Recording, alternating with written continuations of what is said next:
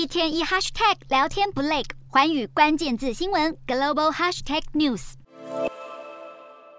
买手在办公室努力工作，许多台湾民众可能不知道，台湾的人均 GDP 即将要破天荒的超越日本的。继日前主计总处表示，台湾可能会在今明两年超越日本。日本经济研究中心也预期，今年和明年日本的人均 GDP 将分别被台湾和南韩超越。这主要是受到日元贬值的影响。首相岸田文雄承袭了安倍经济学的量化宽松政策，加上美元走强，让日元贬不停。其实早在今年年初，就有日本学者认为，这几年内日本就会被超越。日本二零二一年时的人均 GDP 大约是一百二十万台币。如果跟其他亚洲四小龙比较，新加坡最高，超过两百二十万台币；香港是一百五十万台币；南韩是一百零七万台币；台湾则是一百零一万台币。如果日本再被台韩超越，恐怕就会完全输给亚洲四小龙。不过，台湾还不能高兴得太早，因为如果只计算十五到六十岁的劳动人口，南韩要到二零三一年才会超越日本，台湾则是要到二零三五年。其实，光看毕业生的起薪，就可以看到台日仍然有相当的差距。台湾二零二一年时的平均起薪是三点一万台币，而日本即使是用目前的汇率计算，也超过了四点七万台币。另一方面，